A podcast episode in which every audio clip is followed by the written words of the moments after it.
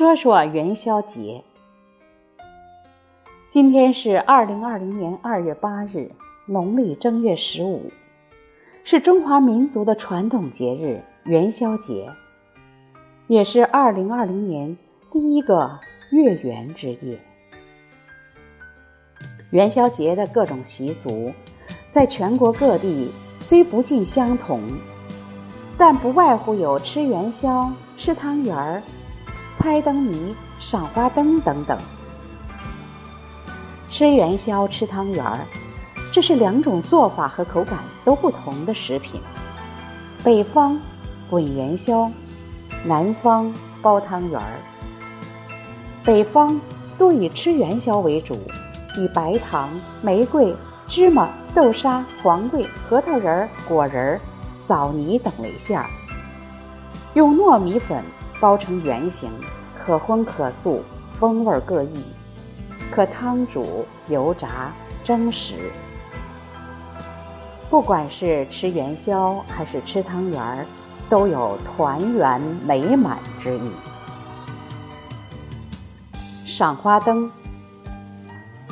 正月十五之前至正月结束，家家户户挂起红灯笼，走到街上。也是满街挂满了制作精巧的、别致的各式灯笼，远远望去，像红色的花，一朵一朵，花团锦簇，灯光摇曳，映得满街如同白昼一般。正如诗人所说：“一曲新歌春如海，千门灯火。”夜似昼，有灯月交辉、游人如织、热闹非凡的景象。苏东坡有诗云：“灯火家家有，新歌处处楼。”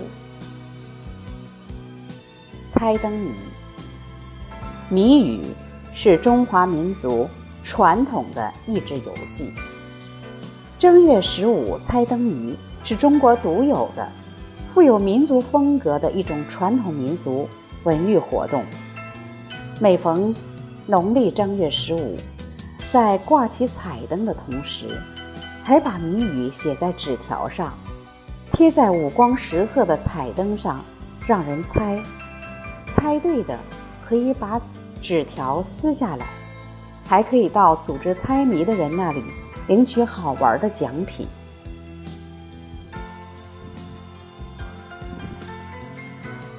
台湾已故诗人余光中曾说：“元宵节是中国的情人节，一年中第一个满月见你，是爱情最浪漫的开始。”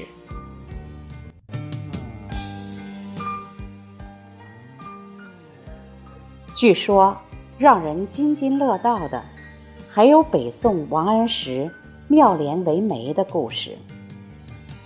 王安石。二十岁时赴京赶考，元宵节路过某地，边走边赏灯，见一大户人家高悬走马灯，灯下悬一上联儿，争对招亲，联曰：“走马灯，灯走马，灯熄马停步。”王安石见了，一时对答不出，便默记心中。到了京城，主考官以随风飘动的飞虎旗出队。飞虎旗，旗飞虎，旗卷虎藏身。王安石即以招亲联应对出，被取为进士。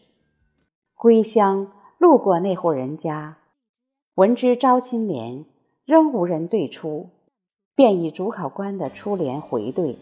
遂被招为快婿，一副对联，竟成就了王安石两大喜事。在这团圆的日子里，祝福大家健康平安、阖家团圆、幸福美满。